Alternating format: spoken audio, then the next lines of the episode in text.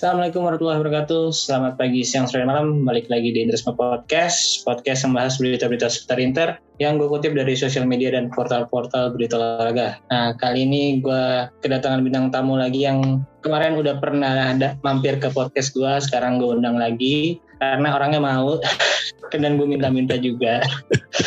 Tapi semenjak gue ngundang bintang tamu ini, podcast gue lumayan banyak yang denger jadinya sekarang. Alhamdulillah. Jadi emang sangat berkesan. Dan langsung aja gue present Kang Randi Kajamil. Yeay!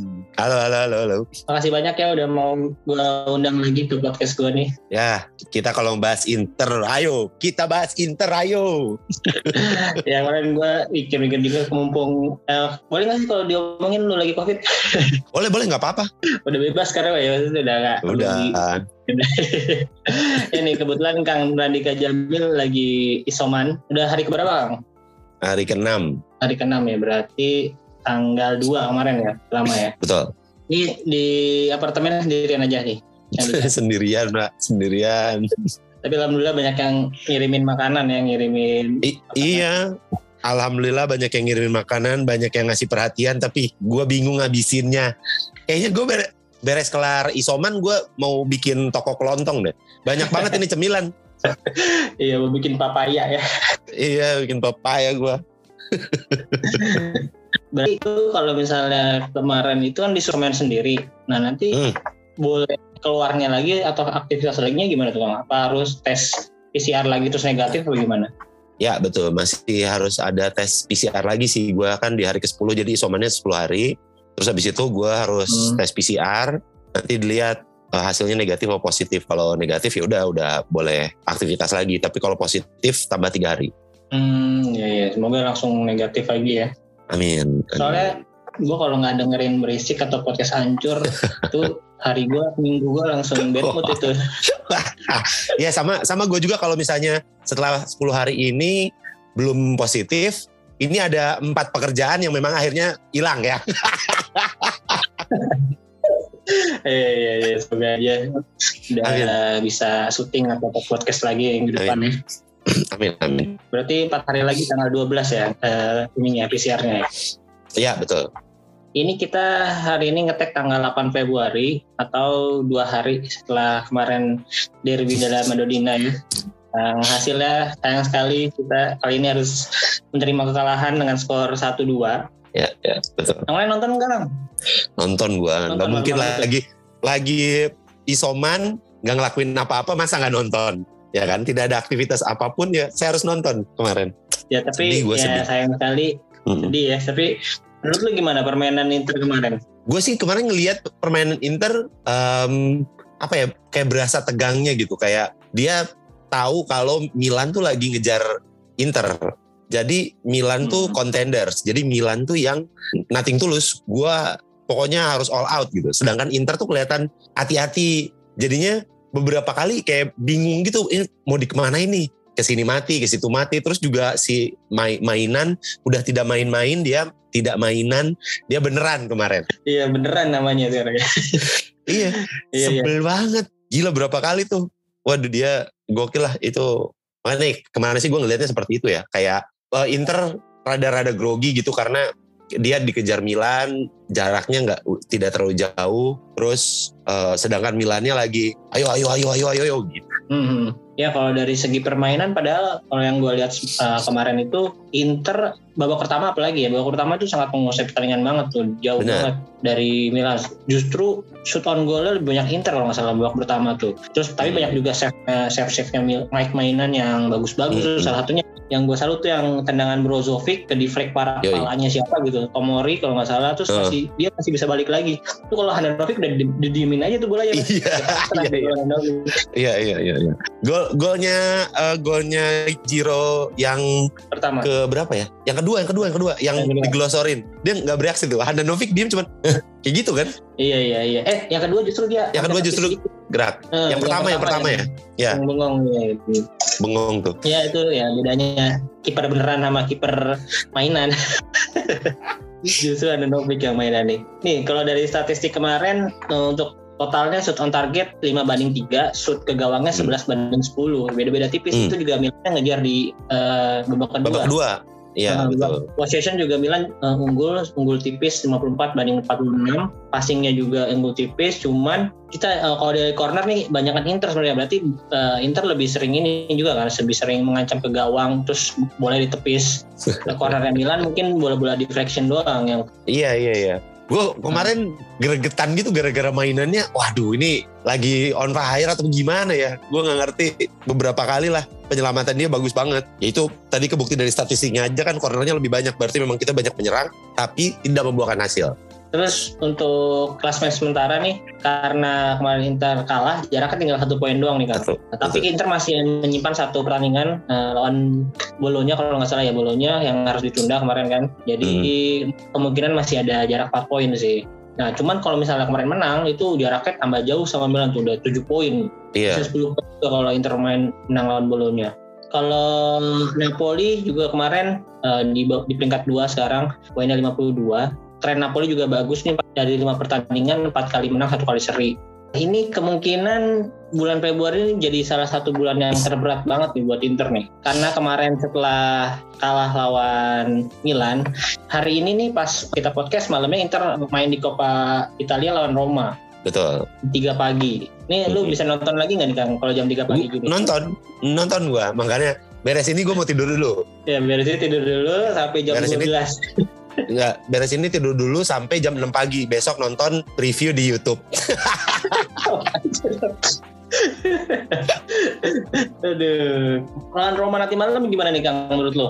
Ini juga eh, kembalinya Jose Mourinho pertama kalinya ke Giuseppe Meazza lagi nih. Giuseppe Meazza, iya iya iya. Untuk pertama kalinya ya. Gue nggak tahu nih kalau soal Roma sama Inter selalu gambling sih. Gue tuh nggak nggak pernah bisa nebak kalau bakalan menang apa kalah karena Roma juga lagi angin-anginan tuh. Bisa tiba-tiba menang gede, bisa tiba-tiba langsung kalah gitu. Belum padu gitu menurut gue si Mourinho dan Romanya. Cuman gue masih ragu dengan kalau gue ya dari Internya gue masih ragu dengan daya dobrak Inter sekarang. Penyerangnya eh, Zeko masih belum memperlihatkan ketajaman seperti kemarin.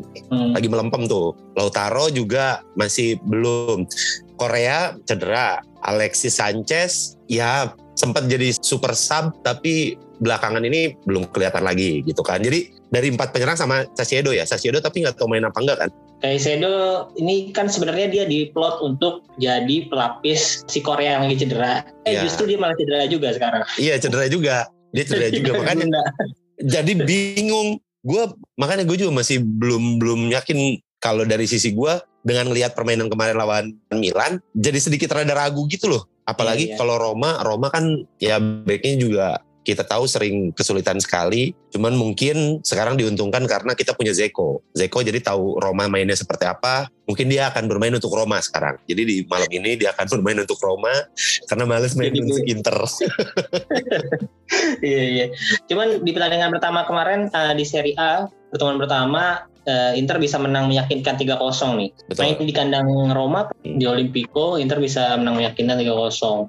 Kalau dilihat dari trennya Roma 5 pertandingan ke belakang sih, gue lihat dulu bentar. Eh, kemarin seri lawan Genoa 0-0, terus menang lawan Empoli 4-2, terus menang lagi lawan Lecce 3-1, menang lawan Cagliari 1-0, terus di Serie A kalah sama eh sama Juventus 4-3. Dua kali eh tiga kali menang, satu kali seri, satu kali kalah. Betul Ini sih ya lumayan lah sosok loh. Cuman yang menangnya juga eh, lawannya tim-tim yang di bawah kelasnya di bawah Roma juga sih. ya untuk untuk di atas di atas kertas dari lihat tadi yang ditulisin kan eh, kemungkinan itu bisa dilihat kalau ternyata Roma banyak juga kegolannya maksudnya lima pertandingan ke belakang dia ada yang kegolan lumayan banyak tuh lawan Juve tiga eh, empat kegolannya Dan jadi di tiap pertandingan ada kegolannya nah sedangkan Inter hampir di setiap pertandingan mencetak dua gol lah minimal jadi sebenarnya ini kan pertandingannya kalau secara diprediksi secara eh, matematis sebenarnya Inter bisa menang karena pertahanan Roma lagi jelek gitu secara statistik. Tapi kan kita tidak pernah tahu statistik di Liga Italia dan juga apalagi ini Coppa. Iya sih. Roma Roma yang ya ya. Copa Bet. betul. Hmm. Terus juga Roma kayaknya sekarang tidak terlalu mengejar untuk Serie A, Serie A-nya deh. Jadi dia lagi nggak ngejar untuk seri, jadi dia ngejar Oh, fokus. Maksudnya eh, eh, Hmm, mungkin iya, ya mungkin mungkin ini ini menurut pendapat tolol saya. Jadi karena dia di, di uh, Serie A mungkin rada wah ini rada sulit nih yang di atas juga rada lumayan jauh. Eh klasmen sekarang Roma tuh di berapa deh? Roma lagi ke berapa? Kayaknya sih ketujuh deh kan. Ya pokoknya di bawah lima besar lah. Di bawah di bawah lima besar kan? Hmm. Untuk ngejar ke atas lumayan rada PR gitu maksudnya. Jadi fokusnya mungkin akan diubah ke Coppa Italia. Iya iya setuju sih. Kalau nggak Coppa Italia sih, sih itu apa uh, Conference League juga tuh kayaknya dia Conference League ya. Iya. iya.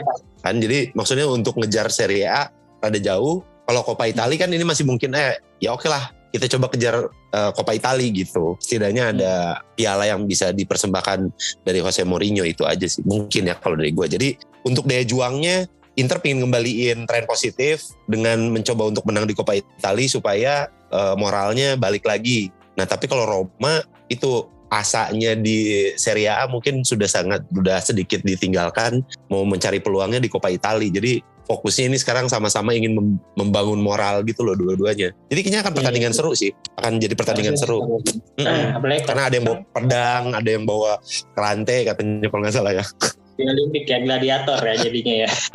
ya kalau Copa ini kan uh, masih satu leg doang ya nggak ada dua leg jadi pasti akan kalau misalnya seri akan berujung ke adu penalti. Terus ini kalau dari berita dari Gazeta.it nih, fans Nerazzurri siap menyambut The Special One yang kembali ke GSP Meazza sebanyak 30 ribu orang dari total 30 ribu, eh 37 ribu tiket yang tersedia. Jadi hampir penuh nih besok nih nanti malam bertanding. Iya, iya.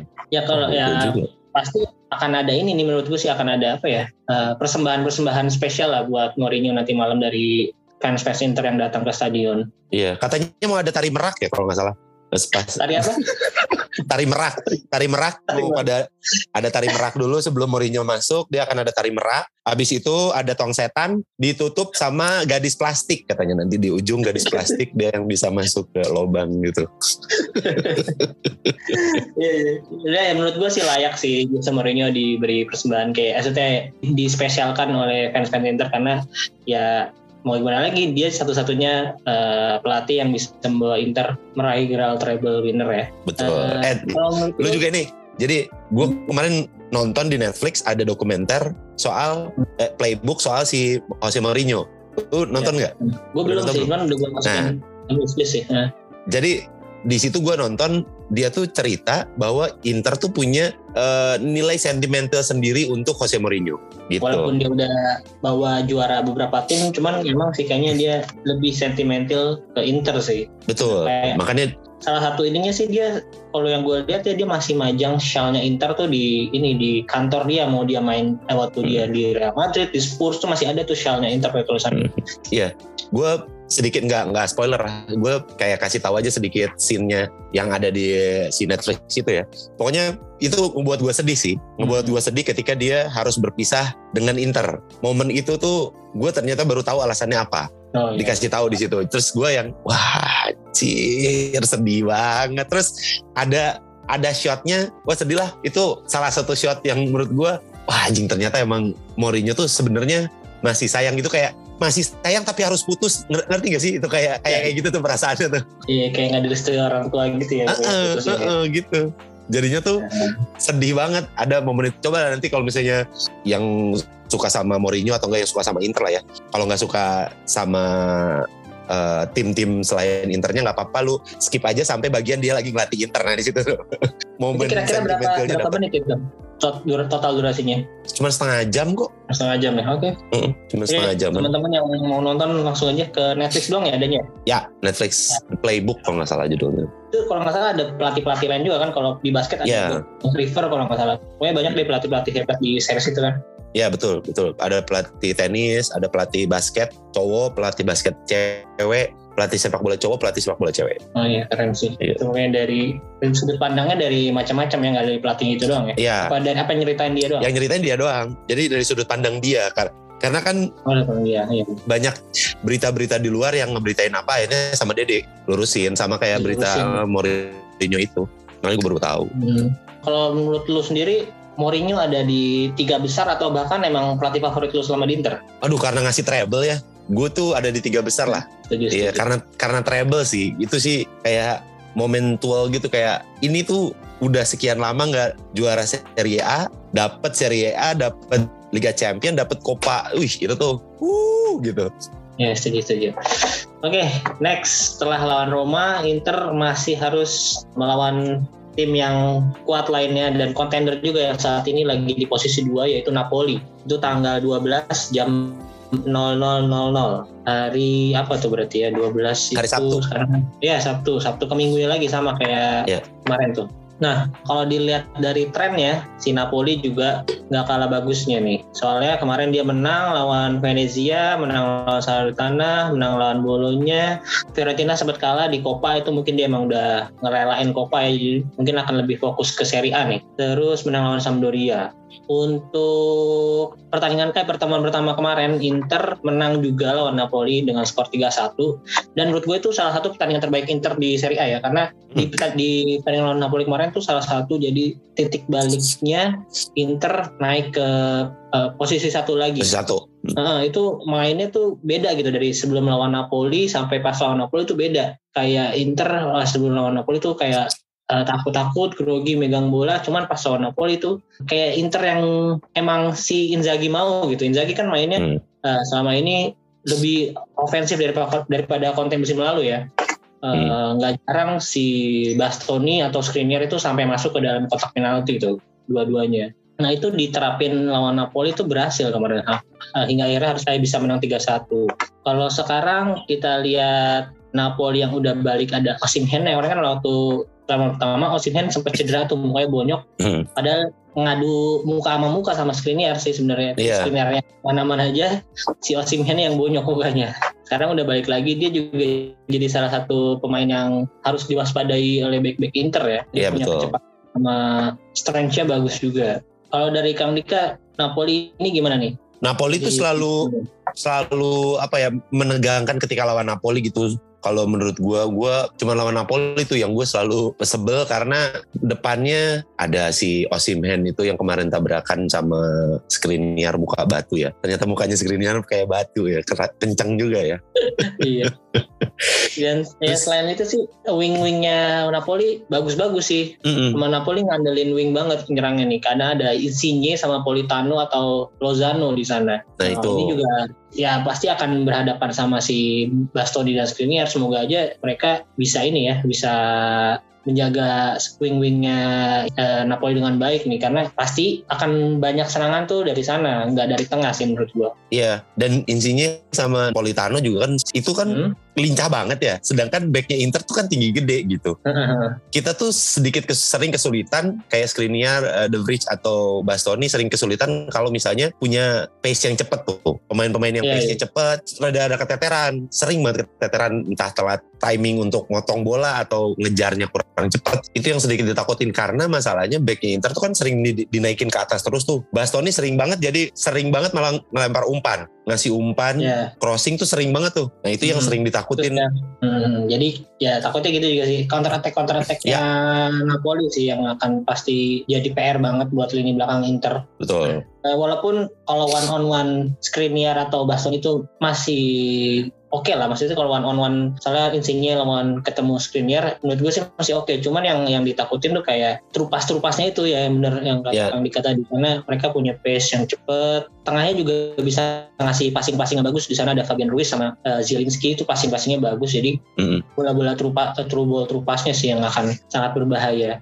Iya, betul. Jadi kalau udah ketinggalan langkah, itu udah ribet tuh kadang-kadang. Telat dua langkah aja atau satu langkah aja udah wet. Nah, itu udah rada susah tuh. apalagi besok Inter mainnya kan Sabtu itu jedanya cuma berapa hari ya Rabu Kamis ya tiga hari lah tiga harian Hmm. doang lah gua ragunya eh takutnya sih eh, mereka belum balik ke fisik yang 100% gitu jadi pasti akan agak kelelahan apalagi harus Hmm. lari-larian terus panjang tandingan ya semoga Iya, iya, lawan Roma nggak harus inilah nggak harus perpanjangan waktu karena akan menguras sangat menguras tenaga banget tuh kalau harus main 120 menit. Iya betul. Dan juga si cara mainnya Inzaghi tuh kan sekarang lari mulu ya, main Hmm. cepet gitu, lari mulu. Kayak wingnya sayapnya Inter tuh entah Darmian, entah Perisic, entah eh, Di Marco, eh Di Marco ya Di Marco kadang-kadang ya. Eh, siapa?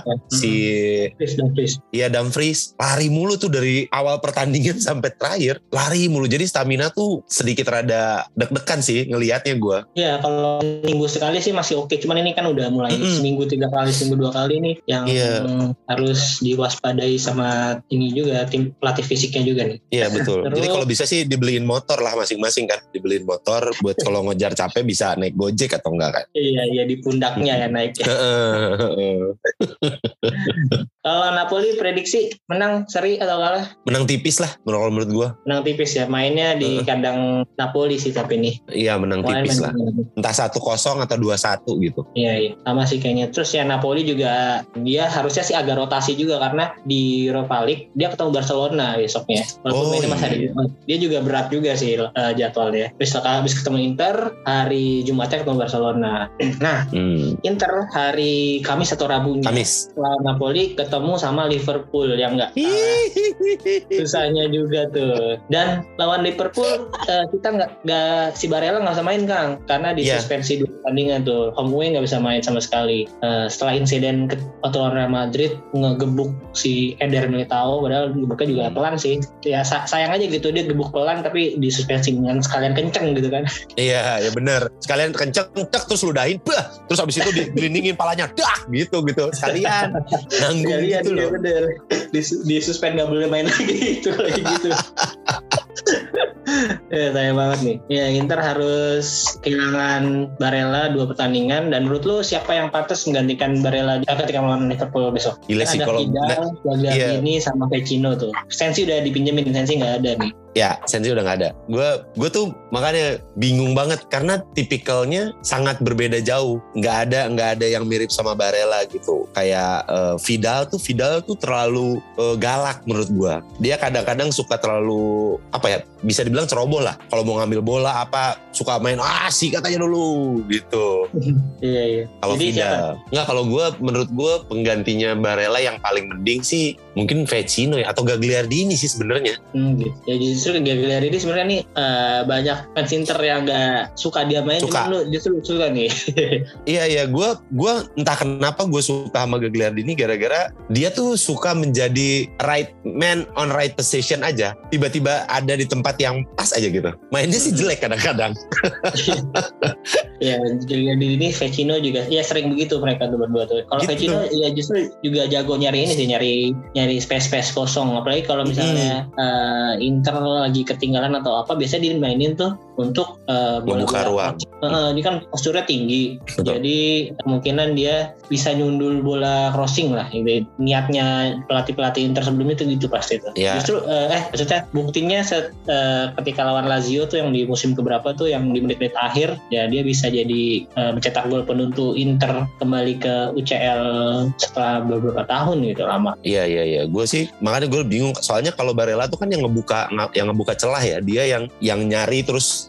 nyari ngebuka Iya. ruang, ngebuka ruang terus gitu. Sedangkan tipikal pelapisnya belum ada yang seperti itu. Sensi sebenarnya waktu itu sempat kayak gitu, cuman ringkih sekali Sensi itu. Kayak sepatu Iya. kaca gitu kayak kayak Arjen Robben waktu di Chelsea itu apa-apa tuh kayak ah, patah, ya cedera panjang gitu. Tapi justru kemarin Chelsea ketika dipinjemin ke Sampdoria di debutnya langsung ngegolin, keselin banget. Nah kan itu yang terjadi ketika pemain Inter dipinjemin atau enggak keluar dari Inter ya. Iya, langsung jago tiba-tiba. Politano, Bahkan pemain yang sampai sekarang gua masih kesel itu adalah Coutinho.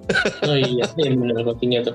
Salah satu yang aduh, harus disayangin banget tuh kita harus ngejual Coutinho karena nggak cocok sama skema pelatih dan emang butuh duit juga sih waktu itu. Betul, betul. Ya, gue juga setuju sih kalau mainin Gagliardini ya. Kenapa? Karena waktu lawan Lazio, Gagliardini itu mainnya bagus juga tuh. Dia nggak bagus di offense, cuman dia itu bisa ngunci si Milinkovic Savic Mm-mm. eh, gelandangan dengan Lazio. Jadi dia kayak nempel ketat terus dia sampai Milinkovic Savic tuh ya, ya mungkin bete juga jadi nggak gamut juga mainnya jadi kayak ya jelek lah pokoknya pertandingan waktu lawan Lazio kemarin. Nah kalau lawan eh, Liverpool kan di sana ada kalau menurut gue sih motor serangannya itu lebih ke ke Fabinho ya. Fabinho juga kalau di Inter mungkin kayak Brozovic-nya gitu. Jadi Ya. dia yang meng- mengatur atau meng, apa ya, mengalirkan bola ke si Salah atau Mane nanti Mane. Hmm. Firmino gitu. Ya itu salah satu jantung permainannya Liverpool sih. Semoga kalau misalnya Gagliardini Gagliardini main dia bisa uh, mengunci Fabinho juga besok. Ya betul. Cuman yang le- lebih takut ketika lawan Liverpool adalah itu penyerangnya Mane, Salah, terus sama si Firmino. Firmino Hmm. kalau nggak Jota. Ya. Atau enggak Jota. Yuk, back Inter siap-siap.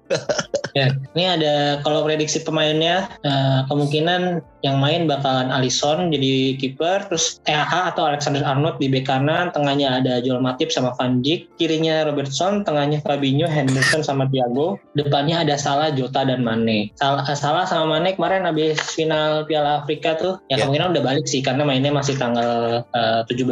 Kemarin kan udah selesai berarti masih ada recovery semingguan lebih nih harusnya mereka bakal dimainin sih lawan Inter besok. Kalau lawan Liverpool leg pertama main di Inter gimana Kang? Prediksinya seri, Salah menang. Huh, prediksiku bisa nyetak gol satu, alhamdulillah. Prediksi gua tapi seri.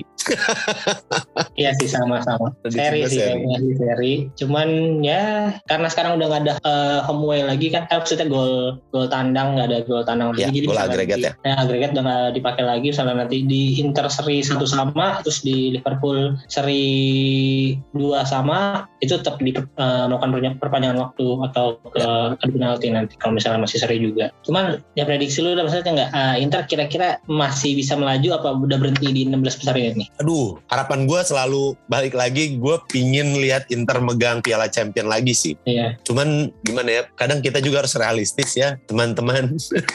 Jadi ngelihat eh, mainnya yang kayak gini, sebenarnya nggak tahu ya. Gue beberapa kali nonton Inter tuh akhirnya udah bisa nebak gimana cara mainnya. Iya. Itu gua gua aja sebagai orang awam yang yang tidak mengerti eh, apa formasi apa segala macamnya cuma lihat doang gitu. Gue udah bisa ngebacanya kayak gimana gitu. Akhirnya mungkin kalau kayak gitu-gitu terus tanpa ada pengembangan, kayaknya udah gampang ketebak sih cara permainin permainan Inter seperti apa. Kebukti kayak kemarin tuh pas lawan Milan lah kelihatan. Jadi ya gue sih berharap bisa lah maju ke babak selanjutnya. Tapi kalau enggak pun ya sudah tidak apa-apa. Ya, jadi kita bisa lebih fokus ke Copa sama Serie A Betul. juga ya kalau tandanya. Betul. Eh, ya menurut gue sih kalau misalnya mau kalah mending di sini aja nih di 16 besar. Jadi Ya. eh, masih bisa jauh fokus ke Serie A-nya masih ada beberapa pertandingan jadi masih bisa dimanfaatkan. Kalau misalnya di semifinal atau di 8 besar tuh kayak udah nanggung gitu. Selalu udah udah nguras tenaga juga, nguras ngebagi pikiran ke tiga kompetisi, cuman ujung-ujungnya masih eh, harus kalah juga gitu. Tapi walaupun beda sih, beda sih pendapatannya kalah di 16 besar, kalah di 8 besar sama 4 besar pasti akan beda sih. Cuman kalau lebih ke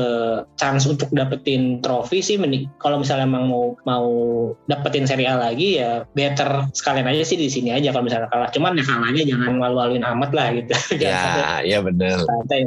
Masih ada perlawanan gitu lawan Liverpool. Iya betul betul. Jadi kayak yuk balikin satu-satu trofinya yuk. Maksudnya nggak usah sekarang di tahun ini pingin semuanya dibalikin gitu maksud gua. Kayaknya akan sedikit sulit karena eh, pelapisnya belum sekuat itu menurut gua. Ya kalau menurut gue sih dengan squad yang sekarang yang masih realistis sih juara Copa sama Serie A sih. Ya, Itu masih betul. bisa didapat sih menurut gue tahun ini ya. Ya untuk tahun ini makanya yuk satu-satu atau enggak dua dulu Coppa Italia dan Serie A dulu Liga Champion kita yang penting tahun depan kita main lagi gitu. itu. Lanjut Kang. Let's go. Sebelum kita ngomongin Inter yang selanjutnya di bulan Februari, kebetulan hari ini tanggal 8 si Hakan Calhanoglu ulang tahun juga nih Kang ke 28. Oh iya, benar. Calhanoglu nih semoga makin berkembangnya di Inter karena sejauh ini dia udah bermain sebanyak 26 kali, asisnya 9, golnya 6. Lumayan banyak juga nih. Lumayan, lumayan. Pemain terbaik bulan November dan Desember kemarin. Ya, versi Trubus. Versi apa nih versinya? Pemain terbaik. Masih beneran ini. Ini kalau gue baca dari artikelnya fluidpanjang.id, Mm-mm. ternyata si Hakan Calhanoglu ini sempet mau main untuk timnas Jerman. Oh, Karena dulu waktu tahun 2000 sampai da- tahun 2013 dia tuh belum pernah dipanggil timnas Turki karena dia emang Hmm. lahirnya eh bukan lahir sih, tinggalnya dari kecil di Jerman sama orang tuanya. Jadi gede di Jerman, hampir membela timnas Jerman Jerman kan. Terus dia awal, awal karirnya juga main di tim FC Karlsruher apa nih bacanya Hmm. juga main di Karlsruher. tim Jerman. divisi 2-nya Bundesliga. Nah, sebelum dia pindah ke Hamburger SV sama Bayer Leverkusen. Di Bayer Leverkusen dia sering banget nyetak gol-gol tendangan bebas nih. Mm-mm, dia spesialis ya. Ya spesialis dia katanya pelatih yang berjasa me- melatih tendangan bebasnya itu ada Stefan Gross pelatih Calhanoglu waktu di Waldorf Mannheim waktu kecil dia katanya dia belajar tendangan bebas. Kalau menurut lo Iya. dari permainan Calhanoglu selama di Inter gimana kang? Gue sangat suka sih. Ya emang apa ya, tipikal pemain yang dia tahu aja. Kan Barella yang ngebukanya, Cala Calhanoglu yang nyari peluangnya gitu. Jadinya kayak klop banget ketika ada Barella sama Hakan Calhanoglu. Dan gue seneng karena dia lebih bagus main di Inter dibanding waktu di Milan. Ya sih, menurut gue sih. Waktu itu dia pernah ini juga kan di interview katanya eh, lebih mudah bermain dengan tim dengan pemain yang berkualitas gitu. Jadi se- eh, secara nggak langsung dia bilang yang di Milan nggak berkualitas. Ya, wow, wow, wow, wow. Terus ya mudah-mudahan itu dia jadi kayak akan syukur ya. Nah iya benar. Tapi waktu akan syukur waktu yang waktu di Inter itu akan syukur apa siapa ya? Sempat kan ada yang ya kurang-kurang ini sih dia kurang. Atau kayak Emre lah, Emre. Nah Emre kan yang sukses di Inter. Belezoglu. Walaupun hmm, Emre Belözoğlu. Oke, tadi terakhir kita bahas ke pertandingan Inter versus Liverpool ya. Liverpool. Selanjutnya soal Liverpool masih di bulan Februari Inter agak cooling down dikit lawan selanjutnya itu Sassuolo main di Giuseppe Meazza tanggal 21 jam 00.00. Kalau dari pertandingan sebelumnya melawan Sassuolo biasanya nggak pernah mudah sih. Lawan Sassuolo itu dari musim ke musim nggak pernah mudah. Walaupun sempat menang 3-0 eh 4 4-0 apa 3-0 itu tapi hampir mau dikejar di menit yang akhir. Ujung-ujungnya di eh, selisih satu gol doang. Nah, kalau eh, pertandingan pertama musim ini ketika main di kandang Sassuolo Inter berhasil menang dengan skor 2-1 walaupun harus kebobolan duluan dari titik-titik penalti yang dirasakan oleh Berardi Inter mampu membalikan keadaan dari gol Edin Zeko di menit 58 dan Lautaro Martinez di menit 78 dari titik penalti juga kalau kita lihat posisinya di klasemen Sassuolo musim ini nggak terlalu bagus nih Kang di posisi 12 sementara Hmm. Padahal pemainnya sih eh, ada satu pemain yang kita incer juga tuh ada dua malah Inter Iya. incer dua Sassuolo itu ada Raspadori sama Skamaka Sama Kak. Eh, dua-duanya striker sih cuman tipikalnya beda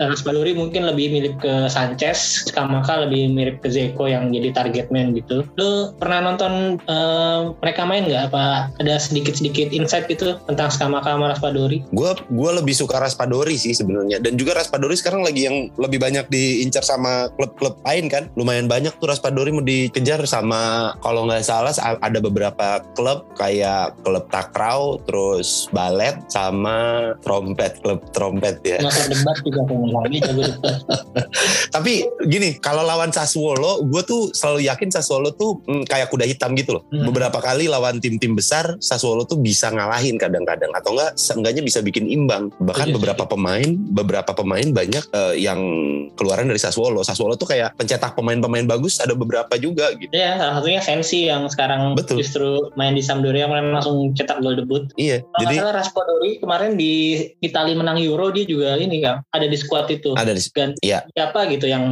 detik-detik terakhir nggak bisa ikut karena cedera dia masuk gantiin eh, striker juga posisi striker. Jadi dia Iya. udah punya satu gelar Euro sepanjang karirnya. Umurnya masih muda kayaknya masih sekitar 21 atau 22. Kalau Skamaka Gianluca Skamaka ini umurnya 23 tahun. Kalau gue sih pada muda. lebih Kamaka nih karena dia Hmm. posturnya bagus, tingginya 195, tatoan juga banyak tatonya.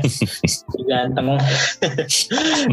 Sama emang kayak menurut gue sih emang karena Inter problemnya lagi di ini nih lagi di striker atau di penyelesaian akhir nih akhir-akhir ini kan yang golin banyak kan eh, gelandang dulu tuh. Kalau Hmm. taruh sama Zeko agak kurang sebagai striker lah dibandingkan musim lalu lebih bagusan musim lalu kalau dari Ya. jumlah gol dari striker apalagi kemarin ada Lukaku kan. Kalau sekarang eh, gelandangnya lebih lebih produktif lagi lebih ikut produktif juga. Kamaka sejauh ini main selama main di Coppa Italia eh di Coppa Italia di Serie A udah cetak 9 gol. Lumayan banget nih. Lumayan. Kalau Lautaro kalau nggak salah 10 gol beda-beda tipis 10. lah. Jadi kalau eh, kalau jadi ada Skamaka musim depan, gua harap sih musim depan Zeko kalau misalnya masih main di Inter cuma jadi pelapis doang ya. Jadi dia main mentor untuk pemain-pemain muda. Pemain muda, gitu. betul. Hmm. Iya iya iya. Soalnya emang kita kayaknya butuh butuh post player kayak gitu sih, penyerang dengan post player yang bisa dikasih bolanya terus dia bisa keeping ball sebentar, terus habis itu ngasih Iya. bola ke orang atau enggak seenggaknya ya dia nyetak golnya juga gitu. Itu kan seperti kayak waktu Lukaku kan. Kita tuh kan sebenarnya kehilangan sosok seperti Lukaku-nya tuh yang niatnya diganti oleh Zeko. Mm-mm. Seperti itunya tuh yang nggak ada tuh. Orang yang bisa keeping ball sebentar dulu. Iya iya. Nah, ya mudah-mudahan si Sma, si Maka sih udah ada. Ya bisa lah ya. Cuman ya itu kalau la- pertandingan lawan Sassuolo kayak tadi dia tuh kayak kuda hitam diprediksi kayak oh ini lawan Sassuolo lah. Tapi ternyata berat gitu lawan Sassuolo tuh selalu gitu.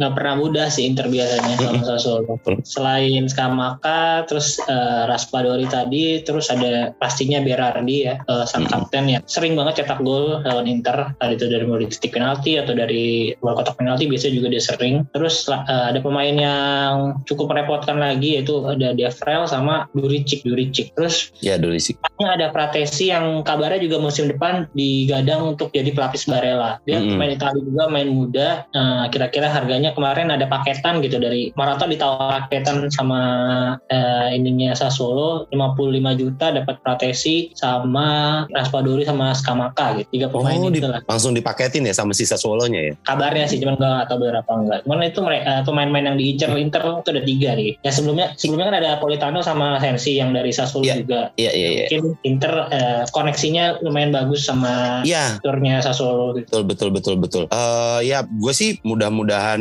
dapat ya salah satunya ya. Kalau enggak ya, kalau karena nggak tahu gue tuh selalu deg-degan juga tuh kalau lawan Sassuolo. Beberapa kali eh, cukup merepotkan karena fratesinya bagus, duri duri duricik, du, Ya, namanya duricik Iya, ya. Ju- Juricik, Jurik. Iya itu juri juricik tuh ngeri juga tuh. Makanya ya bisa menang untuk memperlebar jarak lah. Terus kalau dari sisi penjaga gawang nih juga mereka punya penjaga gawang yang tiba-tiba jago banget kalau Inter.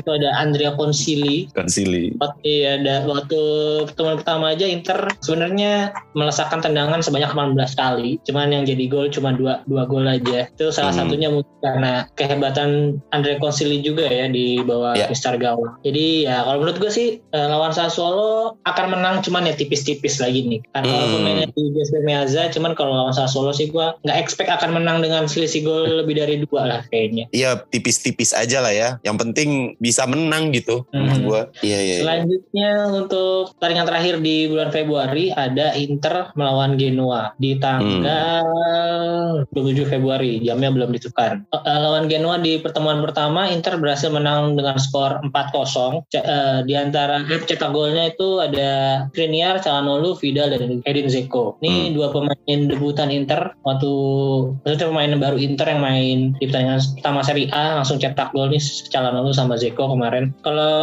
besok sih menurut gua ya akan bisa menang lagi sih walaupun main di kandang Genoa. Genoa ya. Genoa juga sejauh ini juga masih berkutat di dasar klasmen. Sekarang ada di posisi 19 Hmm. di bawah Venezia bahkan. Venezia baru main 23 kali, cuman berada di satu tingkat di atas Saler Salernitana Salernitana. tim juga di Serie A, nah, tim promosi soalnya bukan tim debutan. Eh, ya sejauh ini Genoa nggak bisa apa nggak bisa, maksudnya menurut gua akan akan sangat sulit untuk bertahan di Serie A ya, Ya. karena terakhir aja kemarin kalah sama Fiorentina 6-0 gitu. Gede banget kemarin nih Iya kalahnya. dia sering banget kebobolan, kebobolan dengan jumlah gol yang lebih dari tiga. Mm-mm. Harusnya sih eh, Inter nggak akan kesulitan ya lawan Genoa besok. Ya betul. Dan juga semenjak Goran Pandev pergi ya. Ya ya Goran Pandev kemarin Ada Goran Pandev. Eh tapi dia masih main di mana gitu Kang? Gue lupa deh. Main Lupa, di dua iya, iya. Main di oh ini di Parma. Pindah Iya ya. ke Parma dia. Pindah Parma dia ya. Iya, baru transfer kemarin Di- pindah ke Parma dari Genoa. Mm-mm, di Genoa juga tapi kan ada back pinjamannya Inter kan. Zinho. Oh iya si Van Van, Husden. Van Husden. ya. Dan betul ya. Di ya, situ juga. Jadi- bisa bisa belajar dulu di sana. Kayak kabarnya sih musim depan dia akan balik untuk jadi pelapisnya Skriniar atau De Vrij gitu besok. Nah, oke lah. Jadi kan berarti sekarang ada kesempatan untuk Zinho untuk memberikan kemenangan untuk Inter kan. Oh iya, iya. Biasanya tuh agen-agen agen-agen pemain Inter yang lagi dipinjemin tuh biasanya bakal ngebantu Inter menang. iya. Yo, yo, yo, yo. Bisa yuk gitu. ya saya ada ini juga ada Ma- Mattia Destro yang dulu pernah main di Primavera Inter juga Mattia Destro terus siapa lagi ya Yang ada banyak dulu heeh. dulu si oh siapa siapa namanya? ini ada gue lihat ada Yayah Kalon ini Yayah Kalon anaknya Kalon bukan ya Yayah Kalon Anaknya Mohamed Kalon. bisa jadi oh ternyata nggak ada sih namanya doang sama Iya, iya, Kalon iya. itu striker eh, sempat main di Inter kan dia uh, pakai nomor punggung tiga apa dua gitu. Eh Kanu dua Kalon tiga kalau nggak salah. Kalon tiga Dua. betul. Nah, Kalon striker aneh pakai nomor tiga. Dan gue pernah bahas juga kan ternyata Kalon itu punya tim bola sendiri di negaranya di Sierra Leone kan oh ya? Tim bola sendiri ya dia presidennya. Gokil. Tapi dia masih main waktu itu sempat masih main. Jadi Hmm. kayak Raffi Ahmad lah gitu tapi Raffi Ahmad ikut Ya, main ya, ya. gitu. Ikut main. Nah kocaknya eh ntar kita lihat dulu nih Muhammad Kalon. Kocaknya waktu dia masih jadi main terus jadi eh, apa presiden ya. Presiden. Dia pindah ke tim lain. Lah? jadi dia transfer diri dia sendiri. Ke tim lain. Ada orang yang transfer diri sendiri ya? Ya mungkin keuangan eh, klub pada saat itu lagi butuh ya kan? Iya dia transfer diri sendiri. Dia satu-satunya mungkin pemain yang transfer diri dia sendiri. Gitu. Nawarin. jadi Iya, dia kayaknya nggak pakai agen ya? Dia menyodorkan diri ya? Iya dia nggak pakai Ya, agen. dari klub ini ini presidennya saya sendiri nih saya nawarin ke saya aja nih. Ya nih. Ma- sekarang klubnya masih ada kan namanya Kalon FC Kalon Hmm. FC selalu di Kalon FC nah.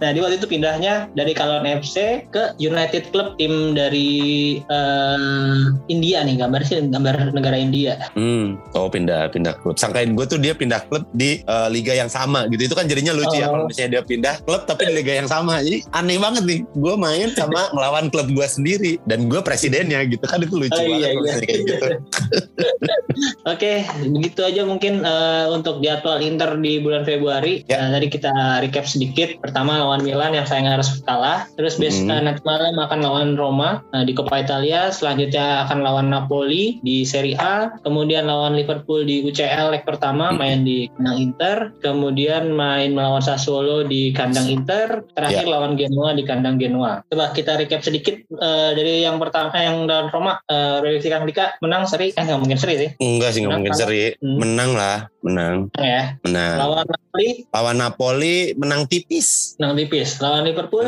seri seri. Oke. Lawan Sassuolo menang dong tipis. Genoa juga menang. Genoa menang menang menang Genoa kayaknya mudah-mudahan sih gue prediksi gue ya kayaknya ya di Genoa mau ngegas gitu loh jadi kayaknya akan banyak gol Iya iya. Mungkin Genoa akan main terbuka gitu. Jadi udah udah nothing plus lah. Udah kalau mau kalah kalah. Iya, iya, Eh, betul. Menang ya alhamdulillah gitu. Jadi dia udah nggak mikirin nggak jangan sampai kalah banyak gitu. Kayaknya dia udah soalnya sekarang kalahnya dia udah 12 kali, menang baru sekali. Jadi- iya Oke, apalagi nih? eh gimana dengan transfer baru Gosen gimana nih nunggu Gosen iya, main oh iya. Gosen eh, kabarnya baru bisa main nanti pas lawan Liverpool kan. Jadi di Hmm. pertengahan Februari dia baru bisa pulih dari cederanya. Sekarang sih udah masa pemulihan ya, udah bisa latihan bareng tim juga kemarin. Terus Korea juga yang udah lagi cedera, kabarnya pas lawan eh lawan Liverpool baru bisa balik. Kalau menurut gua sih Gosen tampaknya nggak nggak perlu waktu lama untuk adaptasi sih, karena di Atalanta juga gaya mainnya mirip-mirip sama Inter, jadi wing eh, sangat mengandalkan wing untuk nyerang gitu. Dan yang gua yakinin pasti dia akan lebih apa ya lebih sering masuk ke dalam kotak penalti juga sih karena Hmm. waktu di Atalanta juga nggak jarang dia nyetak gol dari sundulan walaupun tingginya Iya, nggak tinggi Iya iya iya. Dia tuh kan sayap kanan ya, kiri sih kiri kanan ya kiri kanan bisa Kiri cuman kanan bisa di ya? Dia main di kiri kiri. Berarti dia akan jadi dia mungkin akan menggantikan Perisic iya pelapis sementara pelapis sementara ya. Ya ya ya, ya tipe tipenya mirip-mirip sih berarti memang seneng nusuk gitu loh. cuman dia lebih ke ini ya kalau Perisic mungkin lebih ke skillful gitu yang lewatin Hmm. orang eh, gocek-gocek jago cuman dia kayaknya lebih ngandelin kecepatan jadi dia nggak Hmm. terlalu nggak terlalu eh, suka gocek cuman dia ngelewatin orang mungkin dengan cara yang ngajak lari aja bolanya di, dijauhin gitu terus Iya iya iya iya iya. ngadil ngadilin terupas juga sih semoga aja eh, Calhanoglu Brozovic bisa memanjakan Gosen dengan terupas-terupasnya yang bagus Iya betul betul betul. Kalau satu lagi Kaisedo menurut lu gimana kalau Kaisedo? Wah gue belum gua belum pernah lihat Kaisedo tuh. Eh pernah ding? Dia tuh dari dia tuh minjem Lazio kan? Iya dari Lazio dijual Minjem ke Lazio, Genoa. Heeh. Terus Genoa Iya, nggak iya. cocok disuruh ke Inter sekarang. Ya Kaisedo memang posturnya aja kan, posturnya gede gitu dan hitam. Kita emang butuh hitam.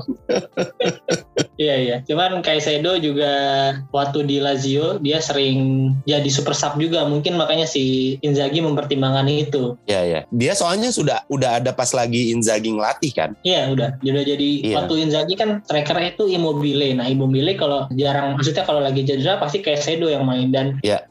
musim 2020 statistiknya kok, eh, nggak terlalu buruk lah kalau jadi sebagai pelapis ya kalau nggak salah 8 gol lah musim itu Oh, lumayan lumayan. lumayan menit main nggak banyak cuman sering masuk sebagai super sub yang menentukan gitu oke mungkin gitu aja Kang Siap. terima kasih banyak udah mau gue undang lagi ke podcast gue ngobrol-ngobrol tentang Inter Eh, mungkin Kang Dika ada ini nggak teman-teman komik yang fans sama Inter juga kira-kira siapa gitu Ada Diki Diki Diki Divi. Oh iya, Diki sama ini eh, Bang Irwin. Kira-kira mau nggak ya? Wu. Mau aja Iya. nanti gua coba tanyain ya ngobrolin Iya, soal kira-kira Inter. Mau nggak? Ntar gue coba DM, tapi tolong di follow up mungkin kan. Boleh, boleh, boleh, boleh. Bang Diki itu Interisti juga ya, Bang Diki. Interisti.